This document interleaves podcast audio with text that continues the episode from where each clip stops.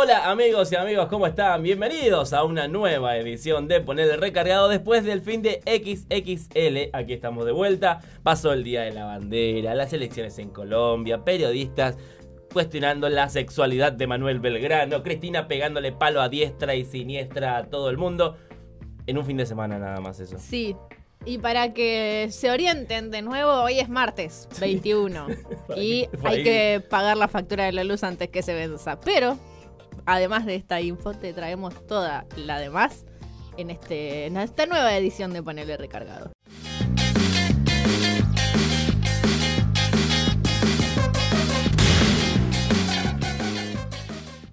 Y mientras algunos se elongan y otros toman mate, nosotros te traemos.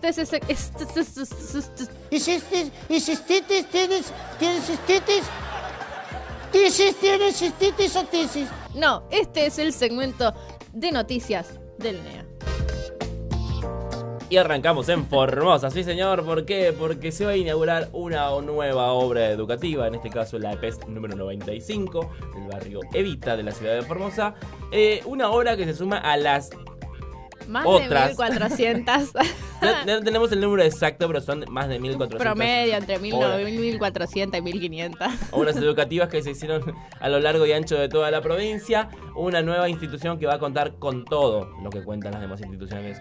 Salón de usos múltiples, baños, eh, un polideportivo, eh, salones acondicionados para todos. Bueno, lo que necesita una institución educativa. Apostemos. Ahora sí viene lo chido. Yo digo que son 1496. 1444. Suma más 40 son 160, más, más 160 son 104 1475. Además de eso tenemos que eh, movernos hacia el Chaco porque allí también la educación es una cuestión de Estado y allí también se llevan adelante, en este caso, entregas que tienen que ver con el área educativa, pero de computadoras, de netbooks del programa Conectar Igualdad, que pese a todos los palos en la rueda que le han puesto, sigue vigente y sigue, sigue llevándole computadoritas a los pibes. Sí, Capitanich va a estar al cargo, a cargo de la repartija de computadoras para los pibes y pibas. Eh, se- 255 netbooks del programa Conectar Igualdad que se van a entregar y que se suman a las más de eh, 16.000 que ya se han entregado en la... ¿Cuántos? 14.000. 14.000, acá mira 14.000. Y buenardo. Eh, 700 notebooks, netbooks que se han entregado del programa, así que esto viene a sumarle, a ver, mm, igualdad de condiciones a los pibes, achica la brecha digital y obviamente a los pibes les sirve una banda esto para poder seguir estudiando. Así la largada empieza en el mismo punto para todos, por lo menos. Obvio. en algo. Eh, y nos movemos a Misiones, porque sabemos que si hay fin de largo, Misiones está de fiesta, porque es uno de los, de los destinos turísticos más elegidos por argentinos y extranjeros. Y en este caso han lanzado un nuevo informe del resultado de este fin de semana, súper largo, súper patrio. Sí, más de 30.000 turistas han visitado la provincia de la Tierra Colorada, dejando un saldo positivo, dejando más de 44 millones de pesos eh, como ganancia neta, ¿no? De todo lo que han gastado, de todo lo que se ha vendido en, en- en el fin de largo, lo cual significa que Misiones sigue siendo una de las provincias más elegidas por el turismo, tanto argentino como regional o extranjero. Sí, ahí tengo el número y lo quiero decir porque es una bochadita. Son 415.320 millones de pesos. Una guasada de los más de 30.300 eh, turistas que recorrieron A la pelota. El punto más álgido, por supuesto, que fue las cataratas del Iguazú, pero también la gente optó por el turismo más religioso que se da, por ejemplo, en la localidad de Apóstoles, en las ruinas de San Ignacio de Miní. Hay un montón de ¿Cómo cosas será para hacer. turismo Misiones. religioso? Y no, no es que vas de misa en misa, Claro. sino que vas y te cuentan la parte religiosa de la historia. Tipo, si vas a San Ignacio, las construcciones que hay son de monasterios. Entonces te cuentan, bueno, quién era el cura que estaba a cargo, hicieron los misioneros cuando llegaron. Los misioneros, no los que viven en misiones, sino los que vinieron, eso sí, de los barcos. De, mis- de misión en misión. Claro, los sanantonianos, los franciscanos. Eso, eso. Pero bueno, mucho movimiento turístico en Misiones en el fin de largo, netbooks en Chaco y nuevas obras educativas en la provincia de Formosa. Es un resumen de este segmento de noticias regionales. Y el fin de semana largo no solamente nos dejó turismo en, en punta, eh, mucha guita para los hoteleros, eh, sino que también hubo mucha noticia bizarra que te contamos en este hermoso segmento.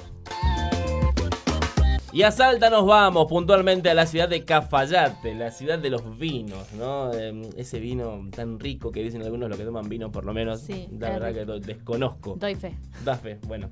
Ah, eh, donde un profesor de filosofía eh, tuvo un encuentro cercano con un ovni. Noticias de ovnis en fin de largo, nadie lo esperaba. Eh, y cuenta la historia de este profesor de filosofía de que estaba volviendo de dar clases, se iba y vio una luz, no le dio mucha pelota, pero cuando salió pensó que era la luna rosa, que estuvo hace Ah. unos días la luna rosa y toda esa Sí, zaraza sí, sí. salió y vio que era un ovni. Y en un acto de valentía neta, nunca antes vista en un profesor de filosofía, se quedó filmando y dijo, yo me quedo acá, no me muevo, y si me tiene que llevar, que me lleve un, val- un valiente. Ay, jue. Un valiente.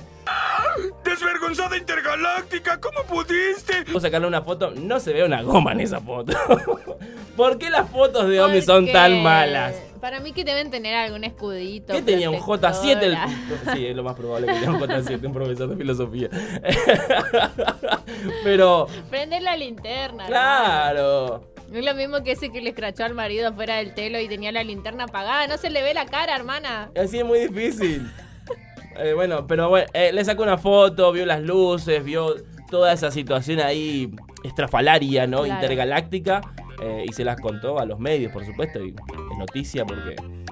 Porque tiene que ser noticia, escuchame. ¿no? Un encuentro con un ovni. Le hace el pecho a los ovnis. Sí. O esta historia es verdadera o le están poniendo algo al vino de Cafayate. Una de dos. Cualquiera puede ser. Sí. Y de Cafayate nos vamos a México, donde vamos a, contar la historia de un matrimonio muy feliz, muy feliz, eh, que tiene seis hijos. Tiene un niño de 5 años, eh, tiene unos mellizos de 3 y tiene unos trillizos de 10 meses. Trillizas. Son seis hijos en 5 años. Bien. Pero ahora la, la madre está embarazada de 13 bebés. ¡Que alguien me explique! 13. O sea. ¿saben, ¿saben lo que es 13? ¿Qué? Es un ¿Cómo equipo de fútbol más suplentes. Te juro. Está embarazada de 13 bebés. Y esto fue noticia porque el gobernador de la localidad donde vive esta familia lo, lo contó en un acto. ¡En un acto! Allá, la Alicia que está por tener 13 criaturas en cualquier momento. Muy- y dijo, "A- ustedes que son de acá del pueblo los conocen, ayudémoslo. No, no va a poner un mango el gobernador. Nuestros hijos se alimentarán de amor. Un hijo es un ratón. Dale una casita, no sé. Incluso, si, es- si todo sale bien, incluso los médicos dicen, los 13 van a, ser, van a nacer en buen estado de salud. ¿Cómo? No sé. Boludo. El que sabe, el que es médico o partero o partera sabrá por qué. Pero ¿cuánto va a pesar cada bebé, boludo? Menos que un huevo. Me imagino esa panza con 13. Ay, no. Una, una cosa gigante. Pero dice que van a ser en buen estado de salud los 13 y que puede ser el récord Guinness de la mujer que más hijos tiene de una sola vez en, el, en la Pero si hay mundo. alguien que haya tenido más, mi amor, te mando un beso. Hay, ¿Cómo mu- haces para hay parir dos mujeres 13 que estuvieron cerca. Hay dos mujeres, una mujer en África que tuvo 8 y en Estados Octuples. Unidos y en Estados Unidos en 2010 una mujer que, tuvo- que tuvo 10. Ay, no. ¿Cómo entra? Claro, ¿cómo entran todos en, en el, ¿Cómo en el- hacen, en el cuerpo de una persona? Es la en pregunta. mi casa somos tres y ya me parece que hay un montón de gente. Imagínate tres en una pancita. Tre- 13 más los 6 que ya tiene, más papá y Ah, mamá. Una fila para ir al baño. En la O sea- fila del sitio te conviene ir antes que querer mear en tu casa. En, en el 2017 nació su primer hijo. En el, a fines del 2022 van a, ser- van a nacer sus otros 13 hijos, lo que van a contabilizar 19 hijos en 5 años. Es mucho, boludo. ¿Cómo hace para que esa gente vaya al colegio? Eh, ¿Cómo va al colegio? Y sí, y- ah, y el papá es bombero. Me, me olvidé ese dato. olvidé, Bueno. bombero. Me olvidé, es bombero. eh, No sé muy, si muy, muy, muy No, pero bombero muy, co- muy conocido en la ciudad Claro. por todo lo que hacía. Parece el papá- ahí el, nuestro compañero, bombero, Claro. fulanito de tal, bueno, que va a ser papá de 13 gu- gurises. Dios mío. Háganse la vasectomía, pues. Por favor, ya tuviste mellizos y trillizos. Que no, no era suficiente Claro. señal No. de que podía salir peor. Yo sé que puedo dar más de mí, dijo este bombero. Y bueno. y ahí están las consecuencias. ¿Qué? Ay, jue. No me voy a dejar de sorprender. Es la verdadera expresión. El aijue representa mucho. bueno, y de. Bueno, de, de esta situación nos movemos a Japón. Porque en Japón hay una empresa que se llama Siggy Pump. Que hacen toda artilugios para vampiros. No. Para vampiros, sí, qué sé yo. Y. ¿Para matarlos o para sí, ellos mismos? No, te venden cosas, artilugios para vampiros, estacas para vampiros. Ah, claro. como Colmillos de vampiro, cosas de sangre Ah, para tomar como vampiro y cosas. Temática vampiro. Ajá. Eh, obviamente son como de fantasía, pero Claro. son para vampiros. La gente que cree en vampiros, que hay gente que cree en vampiros. que eh, podés ir a comprar tu estaca a 200 pesos ahí. Claro. bueno, hay. Está en el, ataúd para vampiro, para el descanso eterno. ¿Qué un ataúd para vampiro? Eso ya es un choreo, sí, el mismo que usan los muertos normales. No, esto tiene. esto- Ah, este tiene esto- bisagra. No, no, no sé si tiene bisagras, pero cuesta 3.000 euros. Ay, joye. Y es el boom. Es el boom del boom del boom. ¿Qué tiene? Aire acondicionado y conexión wifi. No, boludo? porque la gente no solamente lo usa para el descanso eterno, vampiresco, sino para. Lo usa como ropero, lo usa como mesita, lo usa como un montón de formas. Y Ay, está- qué están pagando 3.000 euros para comprarse un ataúd de vampiro. Boludo, 3.000 euros, ¿cuántos millones de pesos son? Ah, podés guardar los 13 mitadices ahí, como cuna, a modo cuna, a modo Moisés. lo podés hacer, pero, pero montón. 3.000 euros. Yo no sé si el gobernador de México lo va a Se querer va a querer comprar. comprar. No, me parece que un presupuesto. Pero hay mucha gente que está comprando este ataúd que es el, de verdad es el boom tanto en, eh, en la zona de ahí de Japón y países aledaños y en Europa. Están exportando a Europa ataúdes de vampiro. ¿Qué? Nunca se imaginó que... Agarrá dos machimbres, los pegás y te ahorrás 3.000 euros. No sé para qué comprar la gente el ataúd, para dormir la siesta tipo Qué vampiro. impresión, igual. A mí los ataúdes me dan como asco. Así que no sé. Bueno, No tendría uno. bueno, alejado de esa, de esa sensación de Nati de asco, está el resto del mundo que compra ataúdes a diestra y siniestra para sentirse vampiro, o dormir como él, o no sé, para guardar las chabombas, los boxes, no sé, porque también lo usan como ropero. Yo duermo de costado, imagínate si tengo que dormir en un No se puede. no puedo. No se puede. En el descanso eterno no es así. Hay reglas que hay que respetar. y así como hay reglas, también se terminan las cosas. Por eso este segmento ha finalizado de esta manera. Y mientras vos estabas distraído en tus vacaciones cortitas en este fin de XXL, en el país pasaron cosas que te lo resumimos y te lo contamos en este segmento que se llama ¿Qué pasó ahora? La puta madre. Tenemos que hablar de las cuestiones que sucedieron en el día de ayer y entre tantas otras quizás la más importante fue el discurso, un nuevo discurso de Cristina Fernández de Kirchner en el marco del Día de la Bandera, reunión con, eh, digamos, en comunión. En una mesa, En una eh. mesa con representantes de la CTA, la vicepresidenta habló, como hace siempre, esclareciendo. Es como, ¿viste la gota del producto ese para la pileta que Sí. te decanta todo? Bueno, mambo así. Vos sabés que sí. Y lo que dijo fue, uh, más que nada de todo lo que dijo, lo que más se resaltó, por lo menos, fue el tema beneficios sociales. No, porque dijo, hay que terminar con esta terciarización de los beneficios sociales y evitar que, que los, eh, que, lo, ay, que los movimientos sociales lo canalicen y decían quién obtiene un beneficio, a quién se le da de baja, a quién le damos y a quién no, lo cual me parece que está perfecto porque incluso hace poco se conoció que los troscos le sacan el 2% de los beneficios sociales para financiarse Sí, ellos. sí. O sea, Dale. Tremendo fue eso. ¿Quién lo hubiera pensado? Y en un acto de volantazo terrible del periodismo, y gracias a Cristina, Infobae y todos los medios hegemónicos se pusieron del lado de los piqueteros que hace una semana estaban en contra. Ay, te juro, hace una semana era les pagan para que corten la calle y ahora es pobre los piqueteros. Pobres los piqueteros, me están jodiendo. Que diga Miriam Bregman cuánto ponen en TN Claro. de una vez. De ese 2%, ¿cuánto le dan a los medios hegemónicos? Necesito saberlo, quiero ese dato. Pero bueno, en definitiva, También Zabaleta, el ministro de Desarrollo Social, ha salido a hablar respecto de esto cuando, bueno, hace poco tiempo se ha terminado, no se han dado de alta más beneficios sociales, porque la idea es generar empleo genuino a través de los beneficios, ¿no? Que los beneficiarios sean parte de los trabajadores formales de la República Argentina a través de las cooperativas. Ya hay muchos programas que apuntan a eso. Sí. que es como la renovación que prometieron hacer durante la campaña y bueno, ahora el- sobre el- las últimas eh, lo están efectivizando. También hubo una pandemia de por medio, era medio difícil generar trabajo en medio de la peste, pero eh, nada, está bueno que hayan direccionado de una forma u otra el rumbo a terminar con los planes sociales que eran necesarios en un momento de la historia de nuestro país, pero que ahora ya es casi un sinsentido, teniendo en cuenta que es el trabajo lo que te salva igual. Sí. Y como dijo Cristina, el peronismo no son planes sociales, el peronismo es dar trabajo.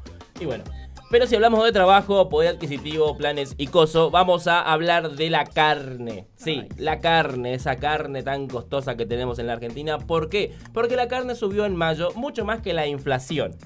Este país se va a la mierda.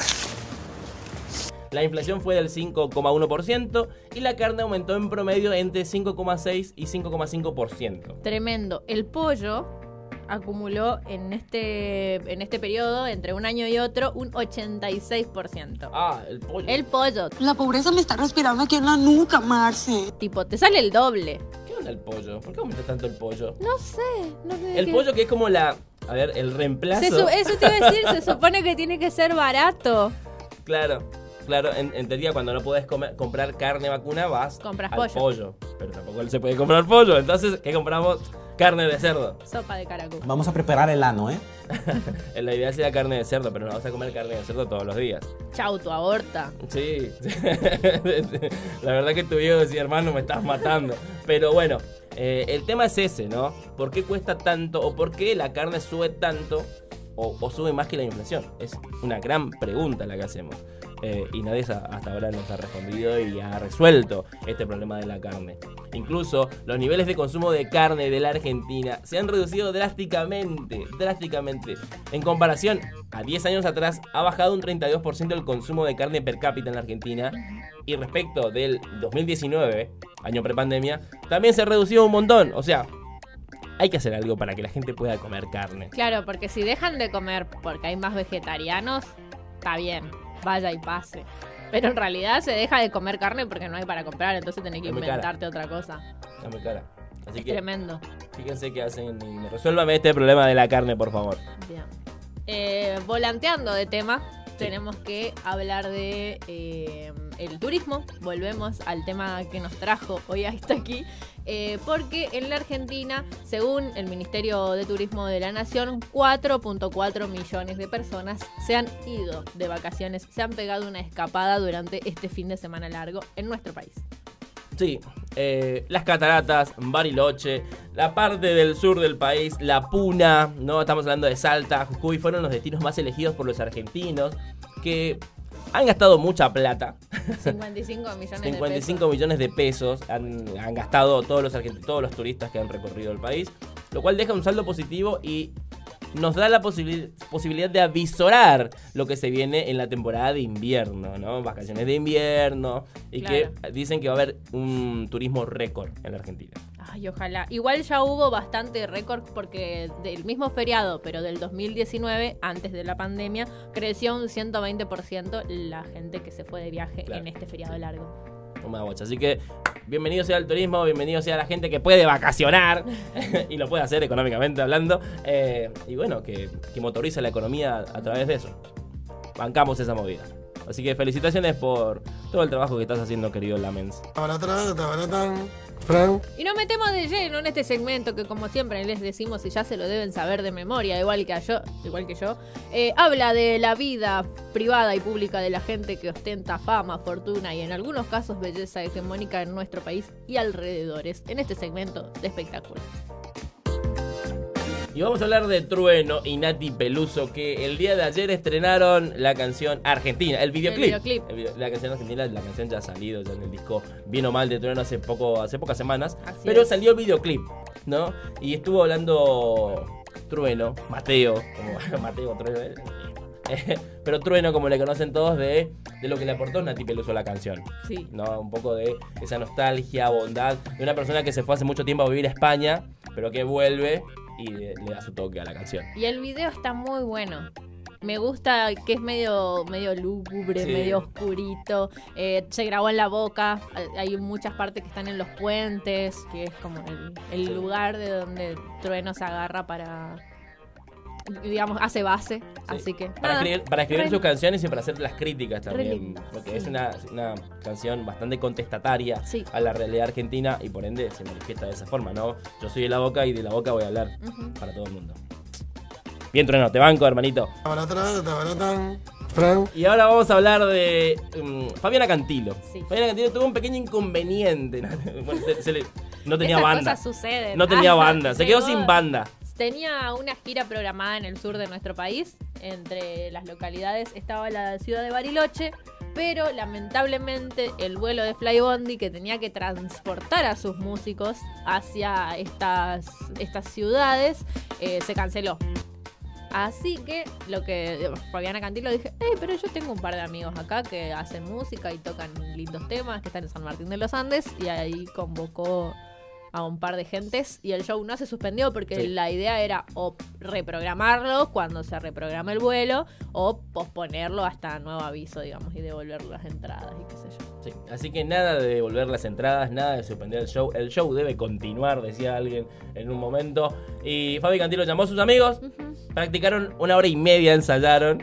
Sí, altos profesionales. Antes de salir al show. Y tocaron 16 éxitos de Fabi Cantilo en ese recital. Así que toda una profesional de cómo, cómo Sí. sortear los problemas de los músicos cuando no tenés banda. Llamar a amigos, practicar A- un toque que y salir al escenario. Esa. Hay, hay que ensayar una hora, ¿no? Una hora y media alcanza. Una hora y media es suficiente y te lo dice Fabi Cantilo. Qué coraje. Así que el show salió de la mejor manera mm, y fue un gran, un gran espectáculo. Así que saludos a Fabi Cantilo y a los músicos de San Martín de los Andes que le Me hicieron el encanta aguante. que Fabi Cantilo nos está viendo. Sí. I love Fabi Cantilo. Y así cerramos este segmento de espectáculos. Y ahora sí agarramos el buque para navegar en aguas internacionales y traerte lo más rimbombante que ha sucedido en el mundo en las últimas horas. Así que vamos a darle. Y nos vamos para Colombia porque ha triunfado al fin el bien. Eh, no, sí es la primera vez que un gobierno de izquierda Llega al poder. llega al poder con las elecciones de Petro, Gustavo Petro. Y re- quería recordar, eh, Francisca, ¿vos te acordás del apellido? Francia. Francia. Francia, Fra- Francia, sí, Francia. Bueno, una afrodescendiente, ¿no? Que desde lo que tiene que ver con la campaña y lo que lo que tratan de hacer en Colombia, porque el 7 de agosto asume Gustavo Petro, es como un recambio, legitimar a los pueblos originarios de Colombia, darle los derechos que se merecen y reconocer además esos derechos. Bueno, lo que se dice es un gobierno de cambios muy importantes en Colombia, lo del Gustavo Petro. eh, ganando por más de 11 millones de votos, el presidente más votado de la historia de Colombia, es además, esto es un dato no menor, y también significa que forma parte de la oleada, dicen en algunos medios, la oleada de gobiernos de izquierda que está sucediendo en Latinoamérica. Recuerden que ganó Boric, eh, ganó Castillo en Perú, eh, bueno, en Argentina Alberto Fernández, bueno, y se está formando nuevamente la patria grande. Falta Brasil, que paren- aparentemente en Brasil ganaría Lula a las elecciones generales a presidente en el mes de octubre. Mes de septiembre, perdón. Estoy buscando el nombre, porque en ninguna de las notas aparece el nombre de la vicepresidenta, que fue realmente un ala muy importante para las elecciones. Machirulos y machirulas. ¿Cómo odio el machismo y la misoginia? Francia Márquez Francia es el nombre de la vicepresidenta que, como vos decías, sirvió para que de una vez, por lo menos, no para siempre, pero de una, por lo menos alguna vez, Por primera vez en la el, historia. el pueblo se vea representado y reflejado en sus representantes en, eh, en Colombia. Asumen dentro de un par de meses. Sí. Eh, y mientras tanto, desde acá hacemos fuercita para que también se vaya Bolsonaro y volvamos a poder unificar criterios en nuestra América Latina para que el pueblo se vea beneficiado. Así que desplazaron la derecha en Colombia, la derecha histórica en Colombia, eh, y ganó la izquierda. Y se vuelve a formar la patria grande. Pero como siempre digo yo al finalizar este tipo de noticias, la derecha solamente para hacérsela del mono. Y nos vamos al Reino Unido porque ahí hay quilombo con los trenes, quilombo con los empleados de, eh, de los trenes. A ver, todos los empleados. Porque más de 40.000 empleados van a hacer un paro Por tres días. por tres días, 72 horas de paro. ¿Por qué? Porque quieren mejores salarios. Quieren que se re- reconozcan derechos y porque además la inflación le está comiendo el bolsillo. Sí, 9% de inflación en el Reino Unido significan tres días de huelga de trabajadores de las vías. Que me parece bien, muchachos, salgan a reclamar. Si necesitan que les mandemos algún cejetero de acá también. Sí. No avisen. 9% de inflación, eso lo tenemos en dos meses, papu. Eh, Pero no está bueno, bueno, esta No gente no está, bueno. acostumbrada, le Pero puede bueno, dar algo. Sí, lo que dice el ministro del Tesoro del Reino Unido es que no le pueden dar mucho aumento salarial porque eso generaría un impacto inflacionario superior al que ya tienen. Y puede, ¿Cómo? sí, porque al dar la gente tener más poder adquisitivo, tiene más poder de compra, entonces los precios suben. Ah, Eh, bueno, Bueno, pero- pero igual no significa que no se merecen un aumento, querido ministro del Tesoro. Que digan si son kirchneristas. Si no, intervenir los negocios, los kiosquitos que cobran Sí. precio cuidado. Podés iniciar tu propia guerra contra la inflación, nosotros ya la tenemos. No sé si tengo ganas de subirme a ese barquito. Fíjate, fíjate si lo podés hacer. Nosotros ya tenemos esta guerra. Pero bueno, no sabemos quién está ganando todavía. Nosotros claramente no. y bueno, del Reino Unido nos vamos a España y a Alemania porque recuerden que hace unos días contábamos que en España se estaba dando como situaciones de calor intensas, superaban los 40 grados, lo que ha provocado incendios, Sí. pero no solamente en España, sino también en Alemania. Lamentablemente estos dos países se han transformado en corrientes en los últimos, en las últimas dos semanas, porque justamente como hay intensísimas olas de calor, cualquier pasto seco se, se transforma en combustible. No sé hablar alemán, pero si pudiera les diría que no prendan fuego nada, no es un buen momento para quemar basura. Sí. Además, no hay lluvias, ni siquiera hay humedad, siquiera como para que aplaque un poco eso. No hay nada, calores intensos, temperaturas mayores a 40 grados. Y bueno, lo están padeciendo los bosques españoles, los bosques alemanes y la gente que está viendo cómo se afectan Sí. sus cultivos. Tenemos un invento genial que se llama OJ, que se los podríamos exportar a los alemanes y a los españoles. Unas ¿Sí? chinelas que tienen así como que se usan para cuando hace calor y la media te transpira el pie. Estoy, estoy vendiendo un- Vendiendo jotas al extranjero, me sirve. por ahí. bueno, y así que con, este, con esta cuestión comercial con Europa cerramos el segmento de noticias internacionales. Y bueno, chicuelos, hasta acá llegó esta edición de Poner el Recargado. Y qué raro es arrancar una semana el día martes, pero bueno, A mí me encanta. estas cosas pasan. Podría no venir el viernes de nuevo. te juro.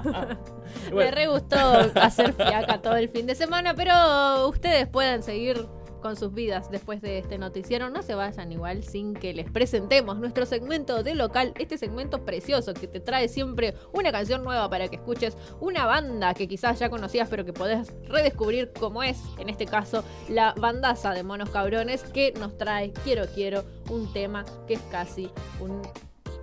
eh, es parte de la tradición formoseña. bien, me sirve. Y con este tema cerramos el Noti del día de hoy y nos encontramos nuevamente el día de mañana. Cuídense. Bye.